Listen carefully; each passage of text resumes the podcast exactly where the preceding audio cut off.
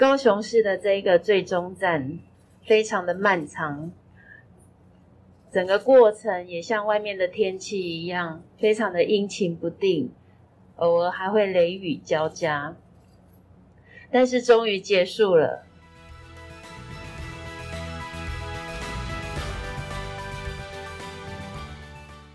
台湾是台湾人的事。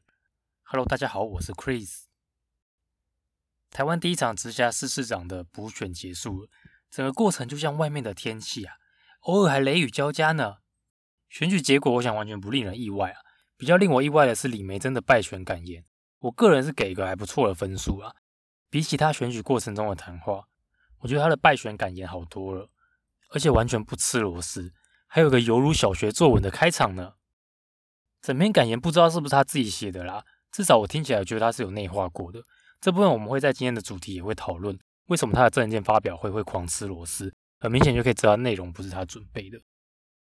今天这集大家在标题上看到的是观点，因为这不是一个普通的新闻播报和评论，而是我想要在这边跟大家分享一下我自身的经验。我目前是担任软体产品经理，所以看到这一个多月以来李梅珍发生一些争议事件，从一个产品经理的角度，我觉得还蛮有感的。其实市长一般来说，大家会觉得他像是一个公司的 CEO，但如果你把它讲小一点，你也可以说它像是一个产品经理。作为产品经理，我们要决定产品的定位、规格还有功能，我们要有能力去分析使用者他的需求，然后从这些需求去决定我们要给使用者怎样的功能。所以我们要提出一个 roadmap。不是相关工作领域的朋友可能不知道什么是 roadmap。那 roadmap 要怎么解释啊？我其实还没有看过好的中文翻译。我看过有人翻译做什么产品路线图，就是直接把 road 跟 map 做一个翻译，可我觉得好像也不太理解它到底要表达什么。我觉得它反而比较像是一个蓝图，可以用蓝图来形容它，决定一个软体它未来的走向，然后它功能的规划等等，就像是市长要规划出市政的蓝图，要可以发表出他的政见一样。所以以下就针对里面这一些争议的事件，想要跟大家分享一下，我用一个产品经理的角度如何去看待这些事情。首先，争议一：李梅珍高雄随堂考连五错，反呛王浩宇，知道桃园有几间庙吗？这是在一个雅虎乡民大会当中，李梅珍他被不分区议员王浩宇抽考了高雄市最北最南、人口最多最少的行政区是哪一个？青年失业率这些问题，然后李梅珍没有题答出来。他事后受访的时候还回答说：“如果大家要问的这么细的话，我觉得他就是有点故意。”那究竟候选人到底要不要知道这些事情？身为一个产品经理，如果老板问你这些事情，他是在故意刁难你吗？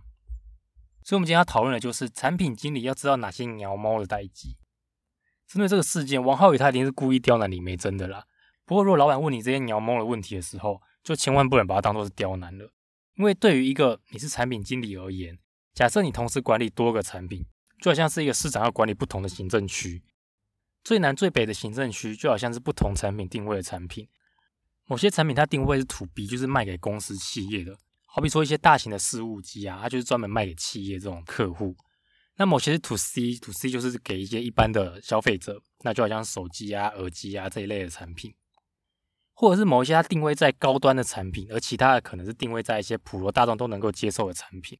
那他问到人口最多最少，那当然对应的就是我们产品的使用者有多啊有少。所以，身为一个产品经理啊，我必须要知道我的产品哪些产品使用者最多，哪些产品使用者最少，然后知道它背后的原因是什么。所以，针对这个新闻的争议，另外一个参选人不是民众党的亲民党代表民众党的吴益正，他说候选人你应该问他还是申论题，是也没错。但是你要申论之前，你必须要去收集这些基本资料啊，有了这些基本资料，你才可以做一些进一步的分析。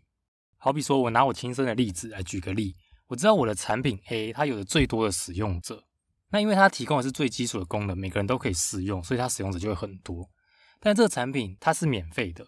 或者它其实是用来搭配我其他产品的附属产品，它没有办法为公司带来直接的收益。那这个时候，这个产品对公司而言，其实某种角度它就是一个烧钱的产品。而王浩宇问到的失业率，就像产品的满意度，那因为使用的人多，问题就多嘛。解决问题是需要成本的。这时候我就会去考虑，说我到底要处理这个些问题，处理到什么程度？毕竟因为这个产品它没有直接的金钱收益，但实际上它还是有很多其他很重要的事需要考虑，例如它会影响到公司的声誉等等的，所以这些重要的客数还是得要解决。那讲白一点，这种产品它其实就是在花钱养公司的声誉，或者是他在培养一些基础的客人，让这些客人有一天可以成为消费力很强的进阶客人。我刚刚觉得产品是一个使用者很多，但没有办法直接带来金钱收益的产品。那如果你的产品是一个使用者多又有大笔收益的话，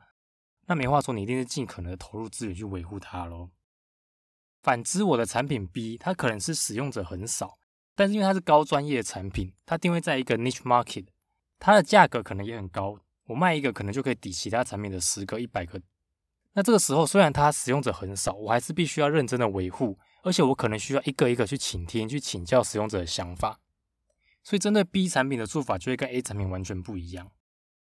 那对于一个市长而言，如果你的目标是税收，人多但是平均收入低的行政区，跟人少但平均收入极高的行政区，你要做的事就差很多。那如果你的目标是市政满意度，人口数量和有没有意见领袖，这些就是你需要关注的地方。不过我觉得当市长可能更难啦，因为我们做产品，我们可以对产品有轻重之分，但做市长就不可以对人民有轻重之分。那回到李梅珍对于这种问题的态度。想想看，如果你是一个公司的 CEO 候选人，董事会在问你这些问题，要评估你是不是任做 CEO 的时候，你答都答不出来，还会有机会吗？那如果把这个角色放到我们一个小小的 PM 上，老板问你这些很细的问题的时候，就算一时之间答不出来，我觉得回答的方式很重要。如果是我的话，我会用我所知的资讯去推断，我会讲出为什么我会这样推断。毕竟这些资讯是有可能会变动的嘛。有时候即便你没有 up to date。也还是要表达出你有逻辑能力去分析这些资讯，所以当你拿到正确数据的时候，你就可以推断出正确的做法。第二个争议是李梅珍证件发表 IP 成读稿机，柯文哲酸还是要准备啦。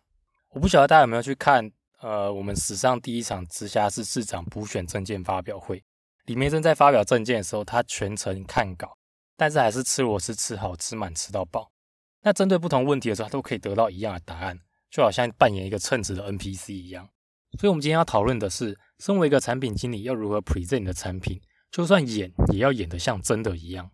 李梅珍这个问题其实很明显，就是一个准备的问题。产品经理有几个必备的能力，present 力一定是一个最重要的能力之一。不管是我们要向上管理跟老板 present，还是要平行的跨部门跟 RD 沟通，又或者我们要对业务 training、对客户 present。那这些 present 的过程当中，你有没有料？其实一看就知道，有料的人他通常不需要看着稿讲，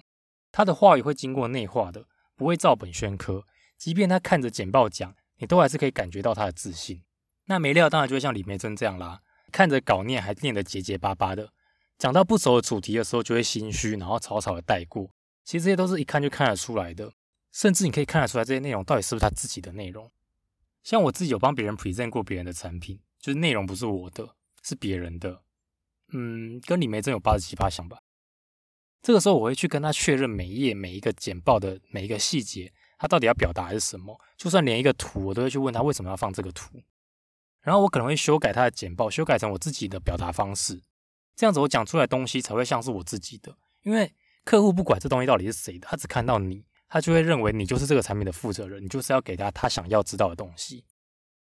在职场上有一个常常被讨论的问题，就是如果你的主管常常偷你的 idea 或是功劳报告成他自己的，要怎么办？那有些人可能会说，没关系，等时间久了，他就会经不起考验，很可能就会被发现，一直以来他报的东西根本就是别人的，不是他自己的。这个说法其实就像是李梅珍的状况一样，被大家发现他的内容其实不是他自己准备的，所以他在报告的时候啊，或被问问题的时候，就很有可能会露出破绽。那如果你就是一个这样子的主管，你要偷别人东西，把它变成你自己的。你要偷就要偷的彻底，你要让这些东西彻底的内化变成你自己的，演也要演得像真一点，才不一下就被看破手脚。第三个争议，媒体追问海水冲马桶证件，李梅珍跳针连讲四次，不让高雄人提水。李梅珍在参选过程中，在个人脸书贴出了一连串对高雄水的证件，其中一项长远的证件，他写说要用海水来冲马桶，吸引了大家的目光。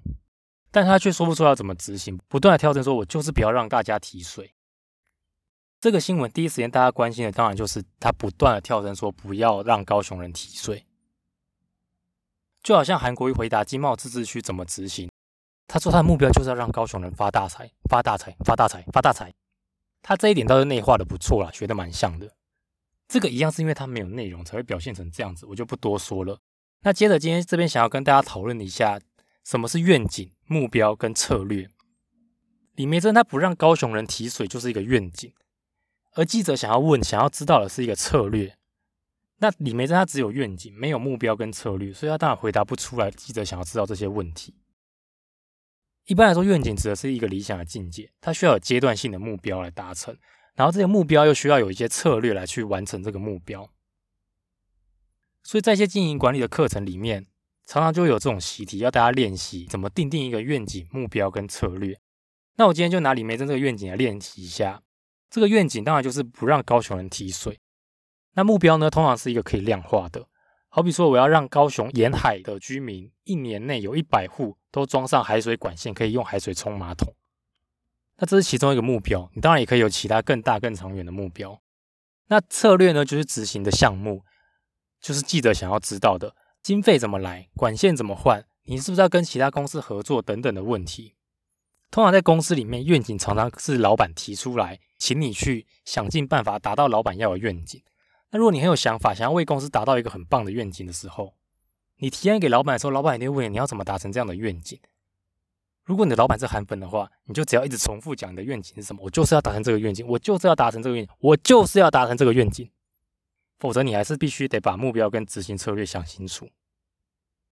这个争议有另外一个角度，我想要讨论的是，别人的好点子我可以照抄吗？这个海水冲马桶的问题，在事后李梅珍团队有说明。人家香港就有做到，我们当然可以向香港学习。但是是这样子吗？其实我刚拿这个题目来练习愿景、目标、策略的时候，我讲的有点嘴软了。我在想的是，李梅珍他真的有问对问题吗？高雄人应该不是缺水吧？应该是水质的问题吧？台湾的确是因为地形、季节的因素，偶尔会在一些特定的季节缺水，但这不是常态，不是 always 缺水的状态。那提水去加水再买水，也不是为了要冲马桶。是为了要软水，不要水龙头打开的硬水，所以他在问错问题的情况之下，后面谈再多也是白谈。那也有可能是因为这个原因，所以他谈完愿景，后面就没有再谈了。有的时候我们做软体要不断的创新，不断的有新功能推出，它为了是要让产品不断注入活水，保持一个话题性，所以我们常常需要发想一些新功能。那最好的做法当然就是深入探索使用者洞察，去发想出一个真正能够满足使用者需求的功能。不过还有另外一个做法，就是参考竞争者的产品，别人相似的产品里面有哪些功能？那这些功能对他们使用者而言，是不是一个必备的功能？如果是好的功能，我们就可以参考学习。所以李梅真的海水冲马桶其实就是这样，他觉得香港有，那我们也可以来做啊。但是在参考别人的功能之余，我们还是要把功课做好，要问对问题，确认我们要解决痛点到底是什么，不能囫囵吞枣。这种事通常发生在老板突然明天找你开会，要你提出一些新的 roadmap。那这时候就惨啦，这么临时要去哪里升 roadmap，就只好参考一些相似的功能。那参考的不好，就会像李梅这个海水冲马桶一样。所以其实不是别人有的，我们就要有，我们还是必须要去思考很多的其他的问题。OK，那以上跟大家分享，如果你是从事相关的工作，希望我的分享对你会有一些帮助。如果你觉得今天的内容跟你工作上比较没有共鸣，也希望作为一个市民，未来选举的时候，大家可以从这些新的角度来检视候选人。那今天就到这里喽。喜欢我的内容的朋友，欢迎在您收听 Podcast 的平台订阅或关注我们的频道。拜拜。